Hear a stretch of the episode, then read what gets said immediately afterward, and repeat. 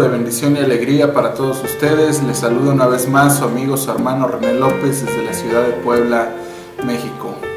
Esta vez eh, continuando con la serie de conferencias que estamos eh, impartiendo a través de las redes sociales eh, por motivos de lo de la pandemia y, demás, también como parte del propósito que ya veníamos manejando para para con la visión de, nuestro ministerio de poder llegar a ustedes a través de eh, las redes sociales, pero no solamente eh, compartiendo lo que nosotros impartimos cada ocho días, cada domingo o en cada servicio como eh, mensaje para la congregación, sino también enfocado un poco a lo que es el área práctica de nuestra vida, poder hablar con ustedes de temas de la vida diaria uno de los temas que surgen eh, muy a menudo dentro de la iglesia es el propósito del hombre. La palabra de Dios nos dice en el libro de Romanos 8, 28 al 30 que nosotros fuimos creados con un propósito y ese propósito es que un día todos y cada uno de nosotros lleguemos a manifestar la imagen de Cristo a través de nuestra vida, es decir, de nuestro carácter y de nuestra conducta. Estos son regulados por el Espíritu Santo, que nos va transformando eh, desde el momento en el que nosotros nacemos de nuevo y hasta el momento en el que nos encontremos con nuestro Señor Jesucristo, ya sea por medio de esta muerte física o por medio del encuentro en los aires, como lo marca Tesalonicenses. El punto principal de Romanos es el siguiente, y sabemos que a los que aman a Dios, todas las cosas les ayudan a bien esto es, a los que conforme a su propósito son llamados, porque a los que antes conoció, también los predestinó para que fuesen hechos conforme a la imagen de su Hijo, para que Él sea el primogénito entre muchos hermanos.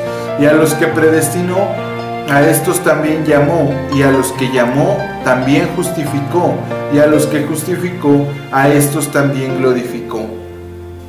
El día de hoy estaremos hablando acerca de la introducción a una serie de mensajes que hablarán acerca del carácter de Cristo y el carácter del cristiano y el fruto que debe de dar el cristiano que realmente dice que ha nacido de nuevo.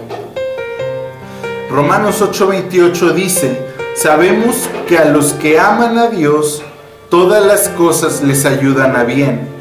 Esto es, a los que conforme a su propósito son llamados. Quiere decir que únicamente las cosas que parecen buenas y las no tan buenas van a ayudar a aquellos que realmente aman a Dios.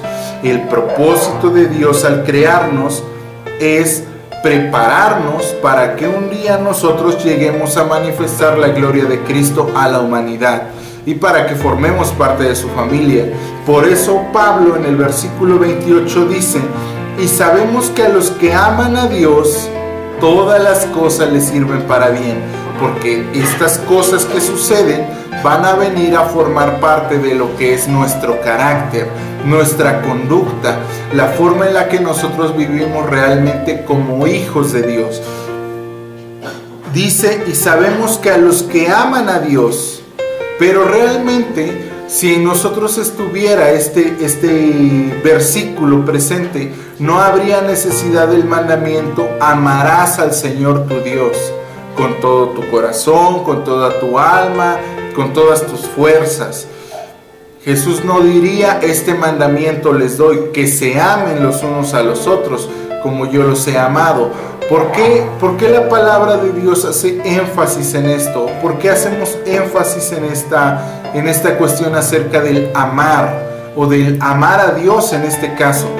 Porque la palabra nos da luz que antes de nacer de nuevo, todos y cada uno de nosotros llegamos a ser enemigos de Dios en nuestra mente y llegamos a blasfemar contra Él en nuestro corazón. Esto quiere decir que nosotros realmente no amamos a Dios, porque Dios representa todo aquello que nosotros no queremos, todo aquello que no nos agrada. Y para este punto no hablamos simplemente de la santidad, no hablamos de la justicia, no hablamos de la de los atributos de Dios, sino que hablamos específicamente también de aquellas cosas que Dios sabe que son buenas para nosotros, pero que nosotros no queremos porque consideramos que no son tan buenas. Por ejemplo, la palabra dice en Gálatas 5, eh, 22 y 23 que parte del fruto del Espíritu es el gozo, pero la palabra gozo, una de sus variantes es alegría. Cuando nosotros vemos en el español estas dos palabras, la palabra alegría surge en momentos de felicidad, lo cual indicaría que la palabra gozo surge en tiempos de adversidad. Todos queremos ser alegres, todos queremos ser felices y tener alegría y llorar de júbilo, pero pocas personas quieren o aceptan o aceptamos los tiempos de tribulación con gozo, con la misma alegría que cuando tenemos momentos felices. Todos nos sentimos bien cuando papá o mamá están en casa, pero cuando han partido, cuando ya duermen, cuando han muerto, entonces no nos sentimos tan bien. ¿Por qué? Porque aunque estas cosas nos ayudan a crecer, en nuestro corazón representan algo que nosotros no queremos recibir. Por eso el apóstol Pablo hace énfasis diciendo, a los que aman a Dios, a los que han tomado esa decisión de amar a Dios, porque el amor es una decisión. Hace poco platicaba con una persona que decía lo siguiente, es que el amor cambia de lugar. Otra persona decía, es que el amor se acaba. Otra persona decía, es que el amor se transforma. Pero la verdad es que a la luz de la Biblia, lo que el hombre piensa no es lo que Dios piensa.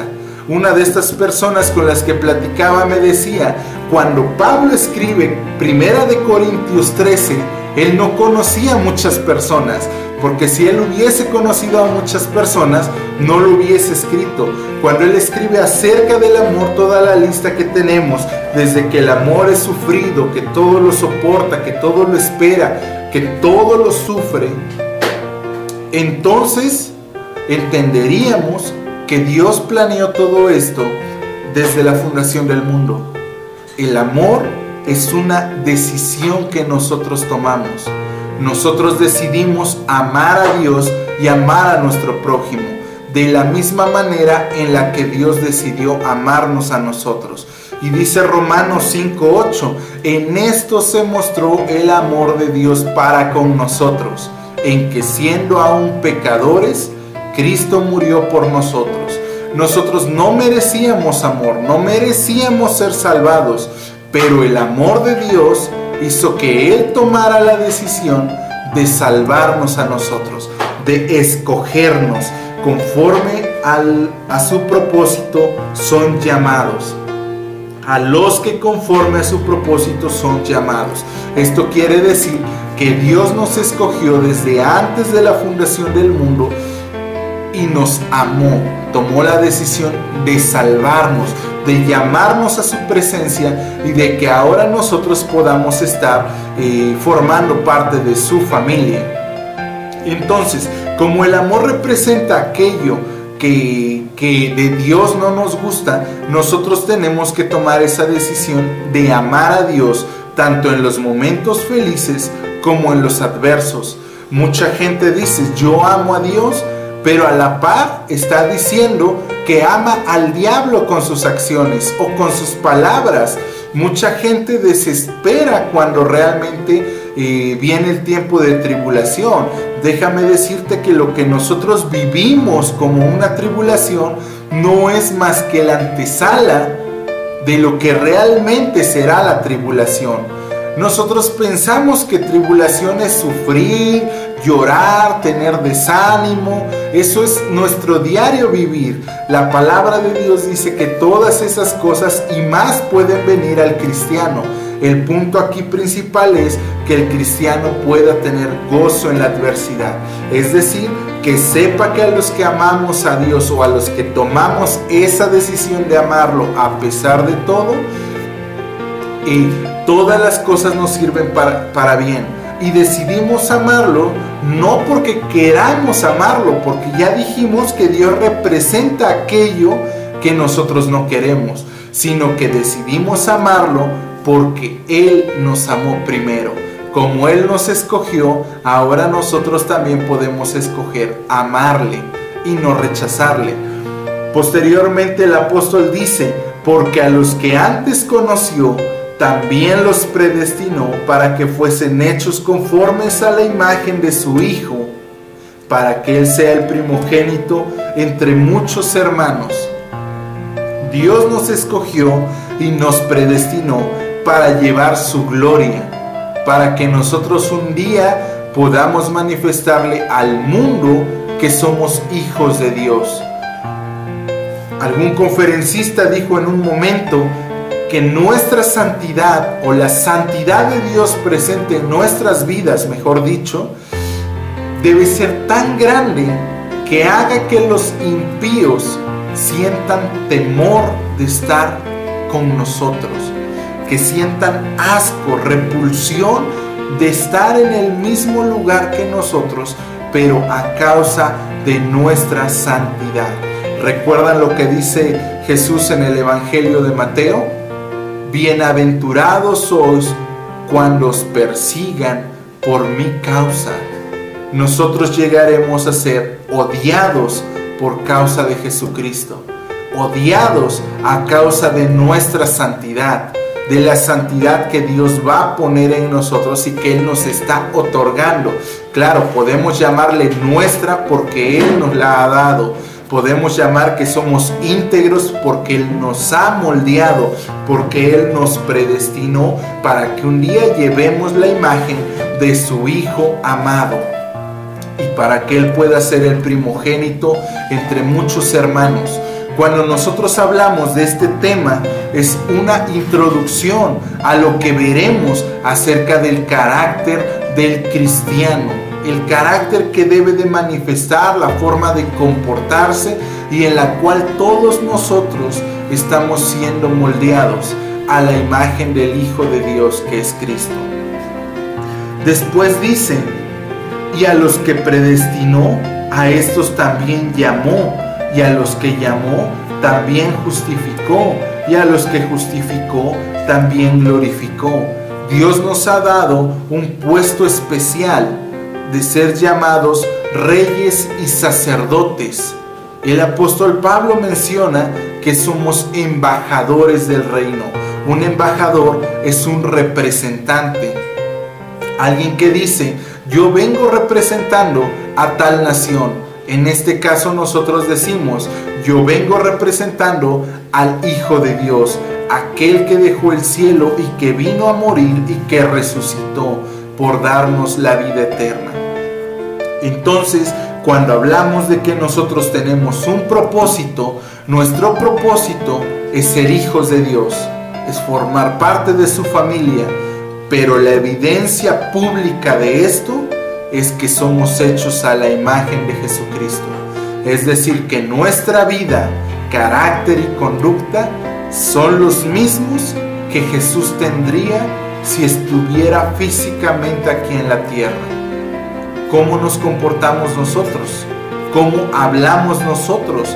¿Cómo pensamos nosotros? ¿Realmente nuestra vida da testimonio de que somos hijos de Dios?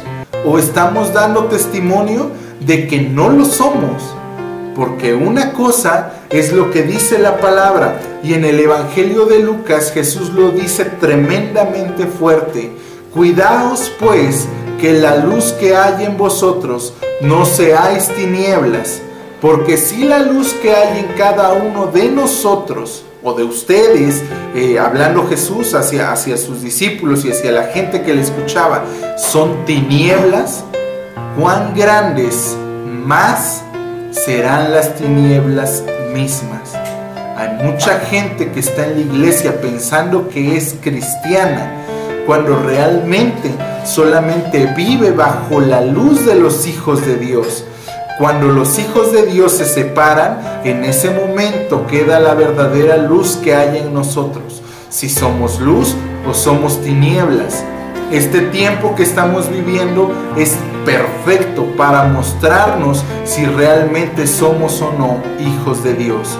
Si nosotros dejamos de congregarnos en este momento a causa de la pandemia y nos enfriamos, como dicen algunos, quiere decir entonces que nosotros no dependemos de Dios, sino de la congregación. Quiere decir entonces que yo no dependo de Cristo, sino de mi pastor. Quiere decir entonces que yo no estoy dependiendo de la comunión que debo de tener con los hijos de Dios, sino que estoy dependiendo de las paredes de un edificio y no de la comunión que tengo a través del Espíritu Santo. Esta tarde quiero bendecir tu vida a través de una oración y pidiendo al Padre que nos ayude en los mensajes postreros a entender lo que es el carácter de Cristo este mensaje lo estoy preparando especialmente para un hermano que conocí hace, hace unas semanas y que él me dijo, quiero conocer más acerca del carácter cristiano, acerca de lo que es. Hace tiempo ya estuve también eh, ministrando este tema en una iglesia de un pastor amigo que hizo favor de, invitarnos. Tuvimos el honor de ser invitados a ministrar como, como ministerio. Eh, en este caso mi persona fue la seleccionada para impartir el tema de carácter cristiano. Y entonces hubo algunas dudas que quedaron. En base a eso estoy preparando este tema, no solo para él, sino también para ustedes que nos ven a través de las redes sociales. Oremos a Dios.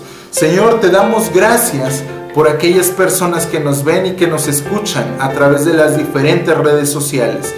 Sé tú quien habla a nuestros corazones y que esta palabra caiga como semilla en tierra fértil.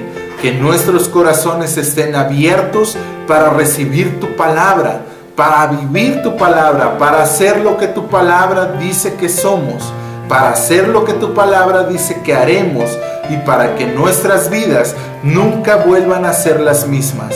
Te damos la honra y te damos la gloria en el nombre de tu Hijo amado Jesús y que estas próximas transmisiones puedan ser de bendición y edificación para cada uno de mis hermanos. En el nombre de tu Hijo amado Jesús, te damos honra y gloria hoy y siempre. Amén.